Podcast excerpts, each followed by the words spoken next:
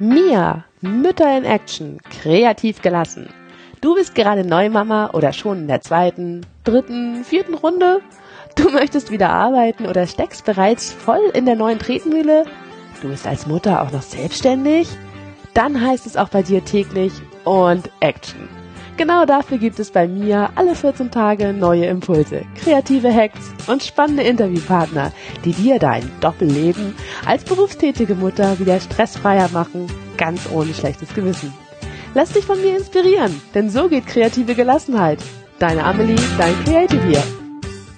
Moin moin ihr Lieben, da bin ich wieder und heute mit einem ganz besonders wichtigen Thema, wie ich finde, Geld, Geld, Geld. Heute dreht es sich alles um, ja, um was eigentlich? Um deinen finanziellen Reichtum und um deine finanzielle Freiheit und die beginnt wie immer auch in kreativen Fragen im Kopf.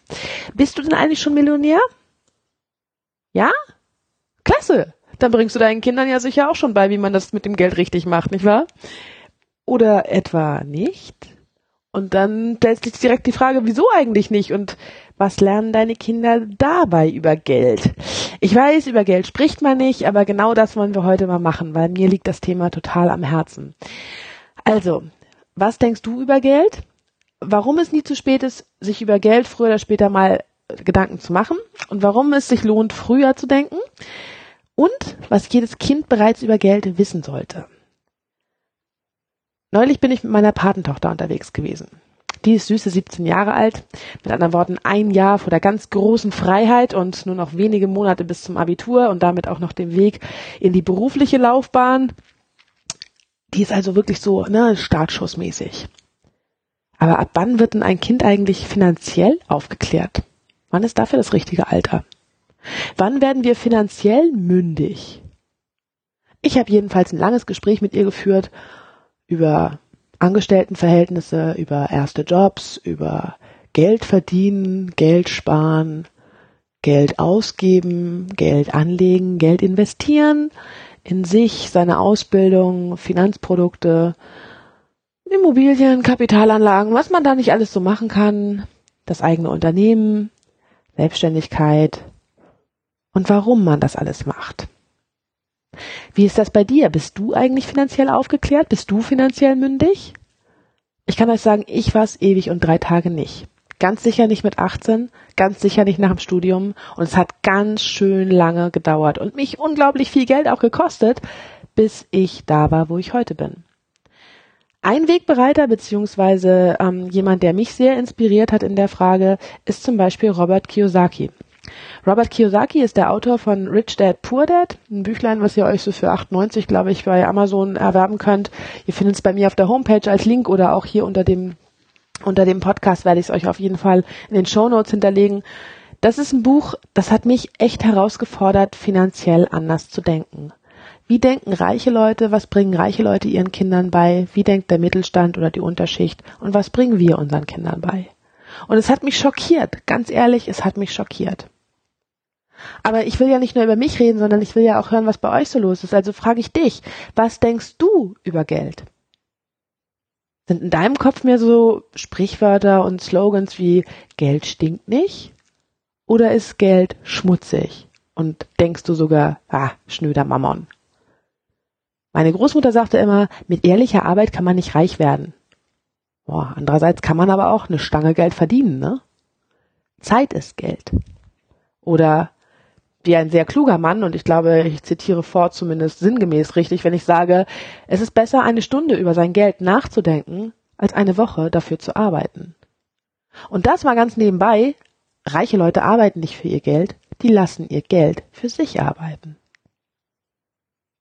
Naja, also, wie gesagt, erster Schritt, komm erstmal dir selber auf die Schliche und überdenk mal, was du so von Haus aus an Wertsystemen, an Glaubenssätzen zum Thema Geld mitgekriegt hast. Wie denkst du über Geld? Was ist Geld für dich? Stell dir mal vor, Geld wäre ein Mensch. Wäre das so ein Typ, der bei dir gerne reinschauen würde und auch gern mal auf ein Käffchen oder auch länger bleiben wollte, weil du nett über ihn denkst und sprichst? Ist das ein Typ, der, der gern dein bester Freund wäre?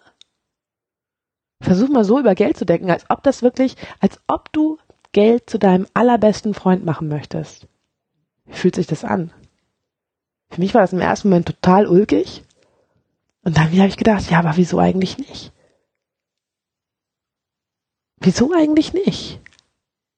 Was kann man alles Cooles mit viel Geld machen? Und jetzt nicht nur für mich. Ich rede nicht von Weltreisen und großen Häusern und ähnlichem. Das kann man auch alles damit machen, natürlich. Und wer Bock drauf hat auf einen Sportwagen, hey, kann man damit kaufen? Ja, dafür braucht man Geld, genau. Aber man kann damit noch viel mehr machen. Man kann so viel Gutes auf der Welt tun. Man kann Stiftungen gründen, man kann sein Geld spenden, man kann ganz tolle Projekte unterstützen, man kann selbst tolle neue Entwicklungen voranbringen, die vielleicht unsere Umwelt schützen oder oder ähm, keine Ahnung nachhaltig sind und damit einen echten Beitrag für die Menschheit leisten. Man kann so viel geile Sachen mit Geld machen, wenn man es denn hat. Naja, und ihr wisst ja, Kinder lernen von uns alles. Und in den ersten paar Jahren sogar noch viel mehr durch das, was wir tun, als das, was wir sagen. Ach, was rede ich die ersten paar Jahre? Im Prinzip bleibt das so. Die Kinder gucken, einerseits hören sie sich brav an, was du sagst, aber sie gucken noch viel mehr auf das, was wir tun. Und wenn wir nicht nett zum Beispiel zu unserem Geld sind und wir nicht nett mit uns und Geld umgehen, was meinst du, was dein Kind lernt? Also frage ich dich nochmal, gönnst du dir Dinge, Musst du hart für dein Geld arbeiten? Oder hast du Spaß an und mit Geld? Ist Geld bei dir immer irgendwie knapp? Oder bist du großzügig mit dir selbst und mit anderen? Gibst du nur aus, was du hast, oder lebst du generell auch gern mal auf Pump? Was bist du dir wert? Alles Fragen, die ich dir nicht beantworten kann, vielleicht im Sparing, wenn wir uns zusammensetzen, aber selbst dann stelle ich sie dir nur und du musst sie dir selber beantworten. Also, was bist du dir wert?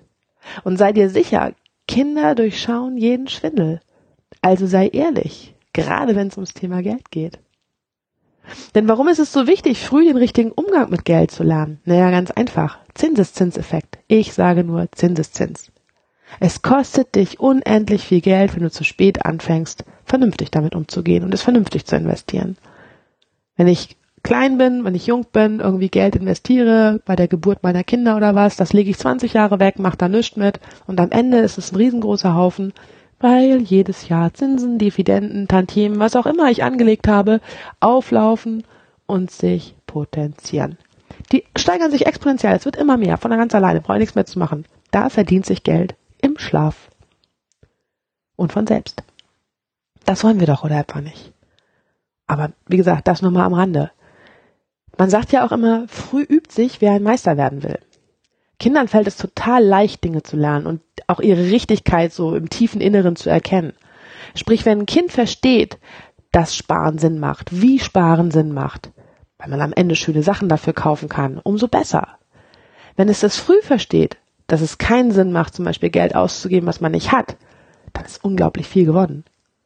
Weil du finanzierst den Kapitalmarkt dadurch, dass du Konsumerkredite aufnimmst, dein Dispo ausnutzt und ähnliches und ewig und drei Tage Zinsen darauf zahlst. Du verdienst daran nix, die Banken schon und ziemlich gut sogar. Am Ende gewinnt die Bank, schon mal gehört? Das ist nicht nur beim Roulette so übrigens. Wenn du es aber einem Kind richtig beibringst, wie es mit seinem Geld umgehen soll. Und das am besten ganz spielerisch, gar nicht schulmäßig, sondern echt ganz spielerisch von Anfang an, vom ersten Tag an, wo es Geld in die Hand kriegt. Lass es dabei sein, wenn du mit Fachleuten sprichst, lass es irgendwie dabei sein, keine Ahnung, wenn dein Steuerberater ins Haus kommt oder du ein Bankgespräch hast oder mit einem Investor sprichst. Sprich mit Menschen, die mehr Geld haben als du, wie die es machen. Lass dir was erzählen, lass die Kinder daran teilhaben. Und klar, ein bisschen Geld müssen wir ihnen auch in die Hand geben. Jetzt höre ich hin und wieder, ja nee, ich habe ja kein Geld. Mit Geld spielt man nicht. Doch, mit Geld kann man auch spielen und zwar richtig gut und nicht nur Monopoly, wo unbedingt einer gewinnen muss, sondern es gibt was viel Besseres. Es gibt ein Spiel, das hat der wiederum Robert Kiyosaki entwickelt, das heißt Cashflow. Und das kann eigentlich jemand anders viel besser erklären als ich. Ich bin da kein großer Kenner von drinne. Aber von Finanztraining Cornelia Richter, die Cornelia Richter, eine Kollegin von mir, die ist da richtig gut drinne. Die ist gut und firm in diesem ganzen Thema mit Geld, wie man da so richtig drüber nachdenkt und wie man das richtig investiert. Und die hat gute Impulse für jeden, also auch für dich, um aus sich und seinem Geld Gedanken mehr zu machen. Denn wie war das mit dem Millionär sein? Wolltest du doch eigentlich auch, oder? Also habe ich schon mal gleich eine Einladung für euch. Den kommenden Donnerstag am 29.08. spielen wir so ab 18 Uhr im WeWork am Axel Springer Platz Cashflow. Wenn du Bock hast und dabei sein willst, schau wieder rein. Entweder auf meiner Website findest du den Termin mit ähm, allen Daten und Links oder aber auch hier unter der Folge natürlich verlinke ich dir nochmal den Weg dorthin. Und dann lässt du dich einfach mal inspirieren, wie man das so macht mit dem Geld und den Investitionen und dem eigenen Denken im Kopf über Reichtum. Und mach mal neue Erfahrungen in Sachen Geld. Und was dir zugute kommt, und das tut es, das kommt auch deinen Kindern zugute. Und dann merkst du nämlich ganz schnell, es ist auch nie zu spät, um mit Investitionen anzufangen und mit dem richtigen Gelddenken anzufangen. Nicht für dich und schon gar nicht für deine Kids. Und was ist es denn eigentlich, was wir als allererstes lernen müssen, wenn wir um, über Geld sprechen wollen? Na, als erstes müssen wir mal lernen und begreifen, du bist es wert. Und da ist auch wieder was dabei, was Robert Kiyosaki in seinem Buch sagt und da auch so ein bisschen drauf rumreitet. Du bist derjenige oder diejenige, die als Erste bezahlt werden muss, wenn du Geld verdient hast. Egal, wem du sonst noch Geld schuldest, Miete, Strom, Wasser, Telefon, was auch immer. Erstmal musst du dich bezahlen. Und dann alle anderen. Ha.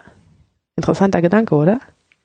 Also wie gesagt, ich gebe dir hier nur ein paar Einblicke, so ein paar ganz kleine Snippets von dem, was man so lernen kann zu dem Thema. Komm mal vorbei, lass dich von Cornelia mal beraten. Du kannst auch gerne mich ansprechen. Natürlich mein gefährliches Halbwissen, das ich hier verbreite, gebe ich immer gerne weiter. Habe ich ja, wie gesagt, auch gerade inspirierender Natur mit meinem Patenkind gemacht. Die ist auch ganz angefixt und will es jetzt auf jeden Fall besser machen, um es zeitgemäß sehr schnell aus dem Angestelltenverhältnis rauszuschaffen und am besten in die finanzielle Freiheit zu kommen. Sogar mein dreieinhalbjähriger Sohn fängt schon an, ähm, sehr kluge Sachen mit Geld zu tun, beziehungsweise sehr klug über Geld nachzudenken, wann immer wir am Freitag zum Großeinkauf gehen und er 50 Cent oder auch einen Euro in den Einkaufswagen steckt, weiß ich schon ganz genau, wenn, ich, wenn er den Wagen hinterher wieder rausschiebt, den Chip sehe ich nicht wieder. Den hat er sich verdient. Und manchmal spendet er ihm den Hinz- und Kunstverkäufer, der am Eingang steht. Manchmal nimmt er ihn aber auch mit und möchte irgendwas dafür kaufen. Und meistens ist es so, dass er sagt, ach nee, ich nehme den mit nach Hause, meinen glänzenden, meinen glänzenden Schatz, wie er sagt, meinen goldenen Schatz, und stecke ihn in meinen Spartopf.